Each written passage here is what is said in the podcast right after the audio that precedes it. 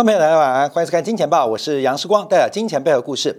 好，今天我们要聊的是英国的新首相，呃，正式的这个出现了。呃，我们特别聊到就是海耶克主义的这个重新的复辟啊。那什么是海耶克主义？那又跟英国的新首相什么关系啊？面对全球遭遇到资产泡沫，还有新冠疫情的干扰。美联储不断的加息跟收缩，这个新的世界，还有包括我们看到欧洲的能源危机、俄乌战争、中美的摩擦加剧等等的发展，似乎大家在选择一个新的政治的典范跟路线。所以昨天啊，这个特拉斯啊当选英国的新首相，其实他长得并不漂亮。但他的演讲也不怎么样。那他的很多一些政策跟外交的表现，因为他自己外交大臣啊，讲的也是一些光怪陆离。可是为什么我们下标题啊叫天选之人啊？今天就要提到海耶克的价值路线重新回到了西方的主流政界。那这个海耶克就会回到八零年代初期的的柴契尔夫人跟雷根。所以今天我们主题啊，就要从这个英国新首相来看到这个世界正在回到。七零年代的困难，八零年代的解决方案，那能不能解决现在的危机跟问题，又会有什么样的结果？是我们今天主题讨论。在经济感部分，我们要特别讨论是人行在昨天傍晚宣布了这个调降了外汇存款的准备金率。那从四月份第一次调降，会带来什么样的转折？因为第一次啊，四月二十五号到五月十五号中间发生了很多事情，而这个调降存外汇存款准备金率，输给外汇市场带来一个很重要的。转折时间点，那 OPEC 的减产啊，忽然宣布减产，油价竟然利多不涨，到底怎么解决欧洲的能源危机？我们在经典部分来做个说明。好，在金钱部分呢，既然是金钱背后的故事，我们必须要了解英国的新首相。其实啊做这个题目啊，大家可能觉得很无聊啊，感觉讲政治，并不是，因为它代表一个新的政治路线，重新回到世人的面前，就是海耶克的主义跟理论。我们先看到在昨天啊。英国新首相当选之后，就是特拉斯啊啊，英镑啊，终于摆脱了三十七年的低点，终于摆脱了三十七年低点，出现反弹啊，出现反弹。所以，这个从英国的金融市场对于特拉斯背后的价值路线或政治路线，输。给出了一个过去不同于鲍江省的一个看法。好，我们先看一下啊，这个呃特拉斯啊到底能怎么办啊？因为目前呢，保守党跟工党之间的民调现在越拉越远。保守党作为英国的执党，面对了脱欧之后的经济衰败，面对的物价高涨的压力，面对资产泡沫的发展，面对快速紧缩的痛苦，那还有苏格兰的独立。北爱尔兰的问题，所以目前我们看到保守党的民调跟制度是大幅落后工党。那特拉斯的上台能不能救这个保守党的民调？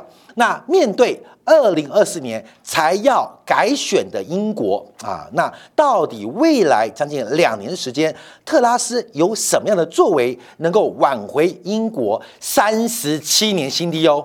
英镑是三十七年新低哦，再这样比下去，英镑很快就要跟美元平价了。好，所以我们看到它能不能拯救保守党？所以我们今天标题啊是到底特拉斯是谁的妹啊？这个标题不是乱下的哦，美眉跟妹妹妹不一样。她是我妹妹，她是我妹妹，大家都知道嘛。她是我哥哥，她是我哥哥。她是我妹妹，就是像金汤力，就是我妹妹。她是我妹妹啊，那就想象多了。她是我哥，金汤力叫我叫叫哥啊。她是我哥哥啊，那就是金汤力的男朋友。所以到底特拉斯是谁的妹妹，就是谁的妹妹？好，我们先看到在昨天的当选演讲啊，基本上非常非常冷啊。大家可以看一下这个特拉斯演讲，其实他演讲的话术啊，跟这种。领袖的魅力啊，其实是蛮弱的。可是为什么他是天选之人？我们先看他的呃竞选的这个胜选演说啊，他先感谢了这个约翰逊啊，他认为约翰逊是一个伟大领袖，他不仅完成了英国脱欧任务，而且打败了科宾，就是工党的这个呃选举，同时推出了疫苗，而且勇敢的对抗普丁，重申将会兑现选前承诺。进行减税跟发展经济，强调自己保守派的身份啊，在西方政治啊，保守派就是小政府，就是自由派的路路线啊，叫保守派的身份，团结保守党，而且面对目前保守党民调不佳的背景之下，他排除了英国重新改选的可能。也就是他希望能够执政到二零二四年，等到英国表定大选开始之后，为保守党重新赢得下一个执政的机会啊！这是昨天啊，他在这个呃胜选的演说的一个表现。好，第一个，他是不是拯救？保守党的妹妹啊，这是英国第三次啊出现一个女性的首相。前两任包括柴契尔，包括了这个特雷特瑞莎梅啊，基本上都非常优秀。那这一次啊，这个特拉斯。能不能啊，这个接替前面两个女性优秀的从政人物？好，那我们要看一下她怎么参选的。因为啊，特拉斯的表现其实非常非常一般，可整个从政之路啊，出现了一个关键的转折，在二零零五年。在此之前跟在此之后，其实特拉斯一路都是非常平庸，可是一路遇到了贵人，这个贵人相助，改变了特拉斯的从政。的生涯也让他成为天选之人。我们看到，因为事实上从一九九八年、二零零二年、二零零一年、二零零五年，其实特拉斯都分别参与了英国的地方选举跟国会选举这四次的交替，地方选举、国会选举、地方选举、国会选举选举，我们看到什么？特拉斯没有一次选票超过我，真的真的，特拉斯参选，士官也没选上，可是。他的选票没有一次高过我，这是真的哦，没有一次超过我。结果他当英国首相，那我们当然啊是天气之人，所以我没有机会当这个台湾首相。好 OK 啊，这个没有一次选票超过我啊。但我们来讲他的故故事啊，从一九九八年、二零零二年，他参加了两次是地方议员的选举，在两千零一年、两千零五年参与了国会，这是议会的改选，可这四次选举都没有胜利啊，都没有顺利。可在两千零五年，他出现了一个非常大的一个改变，诶，他选票都很低哦。这个二零零一年是七千四百票，到二零零五年啊一万七千票啊，基本上这个选举都没得胜了。可在二零零五年呢，因为本来参选的同党同志爆出了不伦恋，所以他就有机会取代。前面啊，这个同志啊，来代表保守党的选举。那当然啊，他这个宣言当中就发现了一些变化。在两千零五年到两千零六年的一个转折，让他进入了政坛的快车道啊，政坛的快车道。好，我们要注意他几个背景哦，因为因为从国会议员选上。再当上首相啊，再当上首相，总共他只花了十二年，只花十二年。历史上英国的首相只有三位比他快，一个是卡梅伦，一另外一个是包江森，还有包括之前的梅姐啊，分别花了九年到十一年，也就是他是史上最快。最快的女性的英国从人物，能够从选上议员，再变成英国的领导人、英国首相，仅仅花了十二年。这十二年发生什么事情？关键是他选区的改变，选区的改变。他从那个困难选区，忽然进入一个非常容易当选的选区。妈妈，你懂意思吗？就像台湾的这个民进党的这个参选人士派去台南选啊，台南我们知道派个西瓜，民进党都会胜。那一样的。国民党派去什么大安呐、文山呐，随便选随便上啊。像我们看蒋万安就去松山选立委，为什么？因为松山都是老伯伯，那些眷村老伯伯，听到像姓蒋的，就票就投下去了。所以蒋万安就直接送去这个松山呐，这个信义区啊，因为眷村最多嘛，反正靠姓蒋的当选。所以他的关键转折是改选区，他从困难的选区，因为认识，因为结交了不同的师长。跟领袖进入一个非常好的选区，那这个选区是谁啊？关面我们要看一下，这个是马克菲尔德的辅导。这个在两千零五年落选之后啊，这个天选之人的特拉呃特拉斯啊，就碰到了第一个人生的贵人啊，就是马克菲尔德。那有多贵啊？贵到一起上床啊，贵到一起床，在床上一起相跪。为什么？因为这是保守党派出给他的一个政治的导师啊，就等于是竞选总干事，那辅导他竞选啊，竞选那。但给我老师没有用啊，要给我选票啊。那选票不重要，重要是好的选区啊，要我躺着都能选上的选区。譬如说，给我去台南选啊，你懂意思吗？躺着都能选，不是躺着都能选，是要先躺了再去选。所以他就跟啊保守党派给他的老师。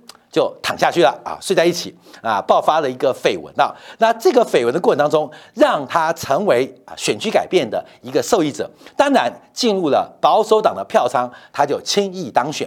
可这个绯闻呢，在他当选之后爆出来啊，爆出来，那爆出来之后怎么办？那没关系嘛，换男人啊，换男人，换了谁？换了后来英国的首相凯蒙人啊，卡梅伦。那卡梅伦对他做了什么好事呢？卡梅伦帮他。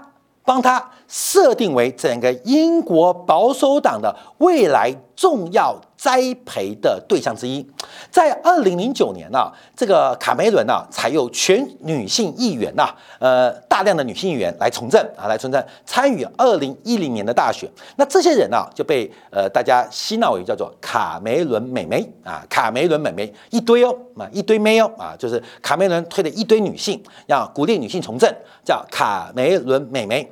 那其中啊，这个美眉有大概一百个名单啊，一百个名单啊，一百名就知道嘛，就是。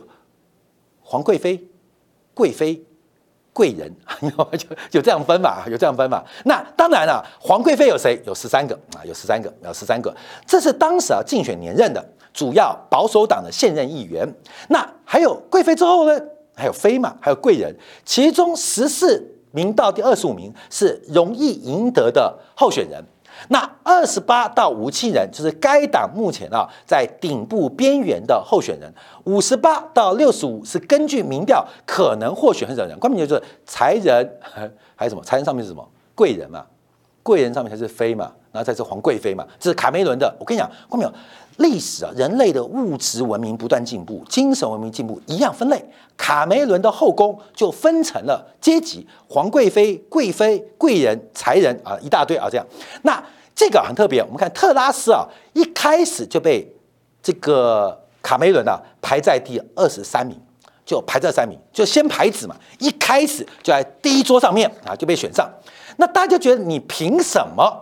你凭什么？为什么？因为你为什么是容易赢的候选人？不是竞选连任哦，是第二轮的哦。就是相对于容易的选区，主要就跟前面的老师有关。先改变了选区，那在改变选区之后，又受到凯梅伦的重视，基本上就成为整个英国国会保守党参选人当中的天之娇女啊。虽然绯闻案爆发，原来你能换选区是靠睡觉睡来的。啊，有人这样质疑嘛？可是卡梅伦说不是的，我们相信他的清白吗？讲不出来。相信他的贞操吗？讲不出来。反正我相信他啊，反正我相信他，所以没有关系。所以在卡梅伦的硬挺之下，仍然特拉斯得到了一个提名。最重要有一百三十二票比三十七票的这个选委会的通过通过投票，让特拉斯留在安全名单。所以特拉斯的手腕是非常厉害。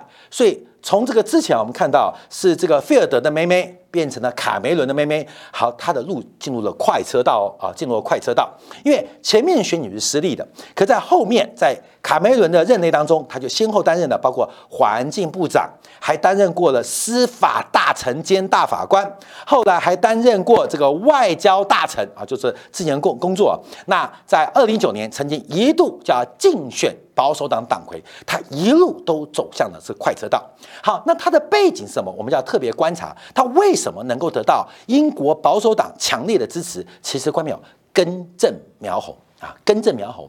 按照这个保守党内部的选举当中，其实这个种族很重要。他是一个根正苗红的昂萨白人，根正苗红的昂萨白人，而且在相对于年纪比较多，而且男人老男人比较多啊。更老、更有钱、更白，他完全符合这个保守党内部投票的倾向啊！这个老男人嘛，那有钱老男人，然后又白又有钱的老男人，这完全是昂萨人的贵族啊！所以他的血统，呃，他的表现基本上都非常符合保守党大家的青睐。那他的背景是从牛津大学非常有名的学院毕业的，这个学了哲学、政治加经济。其实啊，我们观察。不是只靠睡哦，也不是只靠躺哦，本身他够优秀，他真的本身够优秀。虽然啊，从这个一路参政以来的，不管是讲话。公开发言，他对于环境、对于司法、对于外交的认识理解，我们觉得可能相对来讲，可能还有待进步的地方。可是他本身是非常优秀，而且经历过非常完整英国保守党的栽培跟历练，走到这一步啊，走到这一步。所以我们可以看到，他基本上在牛津大学当中啊，这个特别是莫顿学院啊，这个最精英的学校，那这个。前面有没有八卦就不知道了，就不知道。我告诉你，因为不可考啊，不可考。因为他现在来了，英国媒体怎么包装他的？怎么包装的？三岁会读科瑞，呃，这个呃莎士比亚，五岁会开飞机，八岁就要从政，十岁就要变财经富人。现在开始包装神话哦，关键现在英国媒体把神话哦，什么八岁就立志从政，什么十八岁就想学习变成第二个财经富人，反正就开始。比金正恩稍微差一点点，你知道吗？就是三岁不会开飞机，稍微弱一点点；两岁不会骑马，比金正恩稍弱一点。现英国的媒体希望你看，疯狂的包装她，就是从小就立志成为改变英国的优秀女性。那至于她的伴侣是谁啊？那就是毁尸灭迹，毁尸灭迹。说她现在老公都躲在家里面，不能出来，不能出来，千万不能出来露脸，这个很特别啊。好，那我们回来观察，关没有？特拉斯。这是一个系统化产出的结果。特拉斯是一个系统发展的一个对象。特拉斯不重要，而是特拉斯背后代表的力量，跟他即将代表的政治理论跟路线，才是我们要观察的。我们常常看到特拉斯非常反中，特拉斯非常反普丁。可是我们要知道，特拉斯的政治路线使他会有这些立场。那特拉斯为什么会往右转？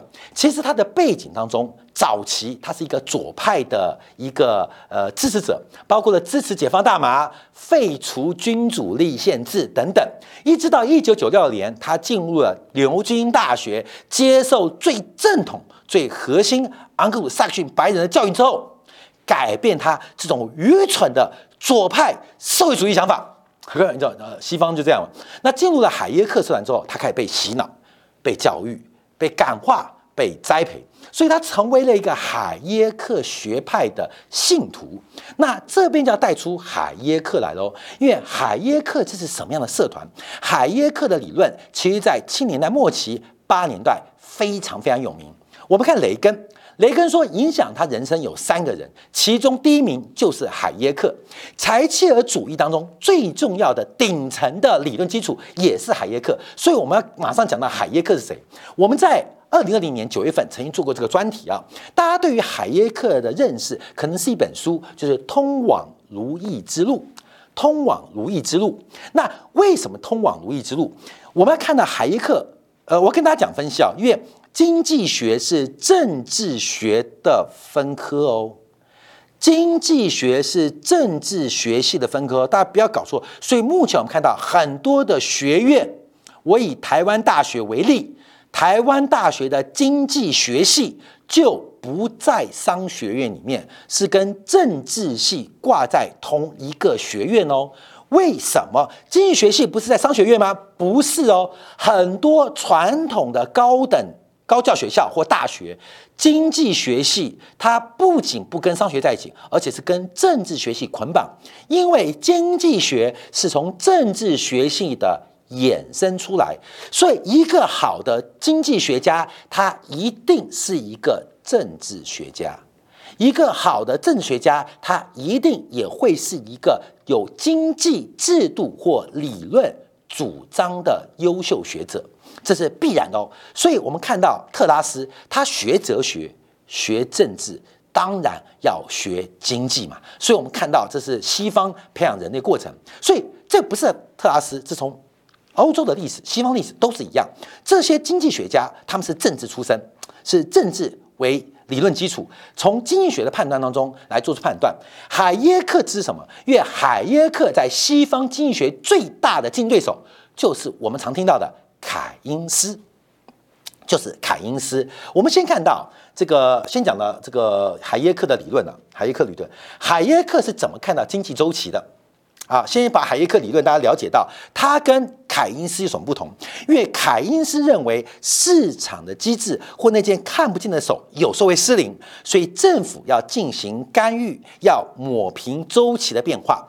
可是海耶克非常反对哦，海耶克跟海因斯都在上个世纪四年代同时。要到啊，要升到经济学的舞台。可是海耶克理论跟凯恩斯理论当中有点不同地方。海耶克认为经济周期它会自然的发展。自然的修复。好，我们简单提到，在一九三三年呢，一百年前，海耶克发表了货币理论跟贸易周期。他提出了资本主义的经济危机，主要来自于货币供应量过度过多，导致消费过度，并且使得生产资本不足，供不应求，最后使得经济产生危机，自然出现崩溃。而这个崩溃不需要政府干预，会自然修正。为什么？他从经济扩张阶段提到了整个资本市场，这个资本主义会针对投资。针对投资进行大量资金的流入，使得投资的扩张、投资资金的需求超过储蓄的存量，进而使得商业银行会开始膨胀信用，就是我们讲的举杠杆呐，举杠杆，扩大对于资本财的生产。扩大对资本层生产，这个扩大资本财的生产过程当中，会导致土地要素跟劳动要素转做资本财的生产，而这时候包括的土地跟劳动力会得到对应于的报偿跟收入，而这种收入会形成货币收入的提高，进而刺激消费。而消费财的需求受到刺激之后，价格会走高。那消费财的价格会超过资本财，使得厂商会把原来生产资本财的生产要素转作于生产消费品。最后，信用不断的扩张，杠杆不断的扩大，导致整个市场出现供不应求、高度的物价膨胀，最后经济的泡沫。危机就爆发了，就爆发了。那危机爆发之后会发生什么事情？股票崩盘，房地产崩盘，什么都崩盘，大家消费不起，形成了供过于求，而物价下跌会使得储蓄率出现一个改变，从原来的滑落出现了回升，让原来供给不足的资本财重新得到资本的益助，让这个社会。回到平衡，观众朋友有没有想想最近美联储准备干的事情？就是摆明要股市崩盘，就是要房地产崩盘。观众朋友，你不要以为开玩笑哦，其实这跟英国首相会出现特这个特拉斯一样哦，就是你要知道现在他们想什么。我们有时候知其所以然，为什么美联储对于股市的反弹非常不满？看到没有？他的理论是现在西方从英国的保守党的党魁改选。到美联储目前选择的政策路线，都回到海耶克，回到海耶克，怎么样解除通胀？就是让消费紧缩。怎么让消费紧缩？就是让物价下跌。怎么让物价下跌？让资产价格崩溃。跟出清好，郭明要掌握到这个重点，你就知道为什么提到台北股市五位数字都高点，四位数字再来找投资价值，因为这是全球西方选择的路线哦。好，我们再往下看，还有一个还什么观察？他认为货币中性啊，货币中性，他这个讲的就是中性自然利率哦，自然利率跟实际利率应该相等哦。哎，郭明友，来来来来，这是我们最近讲的，实质利率要跟自然利率相等，是实现市场。自动调节的关键因素，好，关没有？自然利率是多少？实际利率多少？目前关起来就是二点五 percent 以上那实际利率到二点五 percent，加通胀率二点五 percent，美联储会升哪边？升到五帕。嗯，根本就海耶克做法。所以我们现在一下就知道，会不会从特拉斯会当选就知道整个英美、整个西方。正在出现政治路线的转变跟改变。好，那这边我们就要回来提到，那为什么特拉斯会那么反中？关键为什么那么反中？因为不管是凯因斯还是海耶克，大家要注意要观察哦。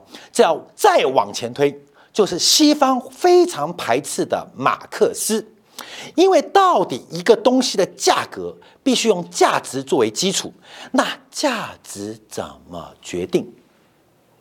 应该有的价值才有价格嘛？这个东西有没有价值？我觉得它有没有价值？因为这个价值高于我付出的货币，所以我就去买它嘛。假如这个东西的价值低于我要付出的货币，我就会离开它嘛，走过路过就当做错过，你懂吗？所以价值跟价格之间关系会形成行为，那关键是价值怎么出现的？所以我标题提到一个叫效用价值，一个叫做劳动价值，在东方的经济理论，不管是管子。还是我们看到这个呃孔子啊，我们看到这些林登理论啊，包括我们看到这些中国的学术理论，还到马克思，都强调的是劳动价值。任何一个东西的价值，取决于对它付出的劳动力。这个劳动力包括知识哦，包括工艺哦，包括的经验哦，还有付出纯粹的卡路里。这是一个东西的价值，是取决于它。这个产品、这个商品、这个服务产生所付出的劳动力，我们简单来讲叫做劳动价值啊。劳动这个解释的不精确啊，但让大家了解啊。所以在中国，在东方的逻辑，一个东西有没有价值，是你付出的劳动力。马克思逻辑也是劳动交换关系形成的商品体系啊。但所有商品体系不能脱离劳动价值。海耶克推翻了这个想法。凯因斯怀疑了劳动价值的想法。我们注意到，海耶克认为是效用决定价值。哎，什么叫效用决定价值？你觉得喜欢它就有价值，你觉得不喜欢它就没有价值。为什么有爱马仕、LV？后面有其他真的用牛皮来衡量，它不可能卖到二十万一个包、三十万一个包，因为你觉得女人包治百病。所以买爱马仕的包，并不是决定爱马仕的牛皮跟手工，而是买这个包要回家去治女人的百病啊，效用价值啊，效用价值。而这个没有，就是七年代八年代，英国当时为了解决物价膨胀，但经济萧条的窘境，凯因斯学派没有用了嘛，海耶克就复活了，海耶克就鼓励大家。不仅不要消费，不仅不要抑制消费，而且要疯狂消费，要大胆消费，因为这个社会的进步决定于效用，而不是决定于劳动。就是所有的价值，进而形成价格，是用效用决定的。所以鼓励消费。哎，关妹，这个就叫衍生了。这个效用价值论啊，就出现一个变化。哎，关妹，你知道啊？在八年代之后，出现了很多西方商业管理的学问，譬如你们我们大家都有印表机嘛，不是都要买那个墨水吗？我们大家都知道嘛，其实印表机很便宜，墨水很贵，就是做印表机的 Epson、HP 是靠耗材赚钱嘛。那墨水为什么要常常更换？我们都也知道，墨水常常没用完就不能用了。因为墨水夹里面有计数器，譬如一个墨水夹印完五千张之后，它就不能印了，你就必须要更新这个耗材。所以坊间有很多的小公司啊，店面会帮你解锁那个这个呃呃计数器，让你重新可以用。那这为什么？为什么现代的消费，现代消费鼓励的不是把它的价值用到完，像汽车。其实开五年八年，其实站在机械的逻辑，其实用了五年八年跑个十万公里的车，这台汽车这台交通机械仍然是很新的。一台车跑十万公里，用机械的逻辑观察，它仍然很新的。可是会鼓励你啊，五年七年就应该换车啦，应该要改款啊？为什么？叫效用价值，这是效用逻辑。所以这个是衍生到后来的西方的商业的。呃，模式啊，这是衍生。可是从这个海耶克、凯因斯冲冲突，海耶克跟凯因斯又跟马克思冲突，代表什么意思？这是一个路线的选择。我们要回来讲这个观察，为什么要通往如意之路？因为英国目前经济的衰退、通货膨胀、物价的恶化，甚至外交关系的挫败，如何拯救经济？特拉斯试图用四十年前柴契尔方人的方法，他不仅不是解决供给的问题，他用释放消费的能力来提高英国人的生活水平。这也是后来为什么保守党失去了北方的这个支持度，因为北方的工业地带啊、煤矿啊、呃大量的失业，所以让我们看到英国啊，基本上保守党就从北边政党变南边政党，因为大伦敦地区大家都是消费嘛、服务业嘛、金融业嘛，都是效用价值哦。而使得劳动价值的北方开始不支持保守党、自公党。而现在特拉斯的做法，它就是一个新的海耶克路线的复辟。不管从美联储的作为，到英国央行的作为，到现在英国保守党新任党魁特拉斯，海耶克价值或理论的复归，甚至未来三到五年，西方要解决跟中国的竞争，解决俄乌战争的成本，他们都会选择海耶克路线。所以，观众朋友要特别用我们的经济周期理论来观察明天的那一步，放手，放手。再放手，这是一个非常关键的政治路线的变化，分享给大家。好，感谢大家记得收看。上我们在今天的部分啊，就要分享人民银行在昨天调降了外汇存款准备金率。那从四月二十五号到五月十五号，当时第一次调降发生了什么事情？再看到 OPEC 的意外减产，可是油价利多不涨。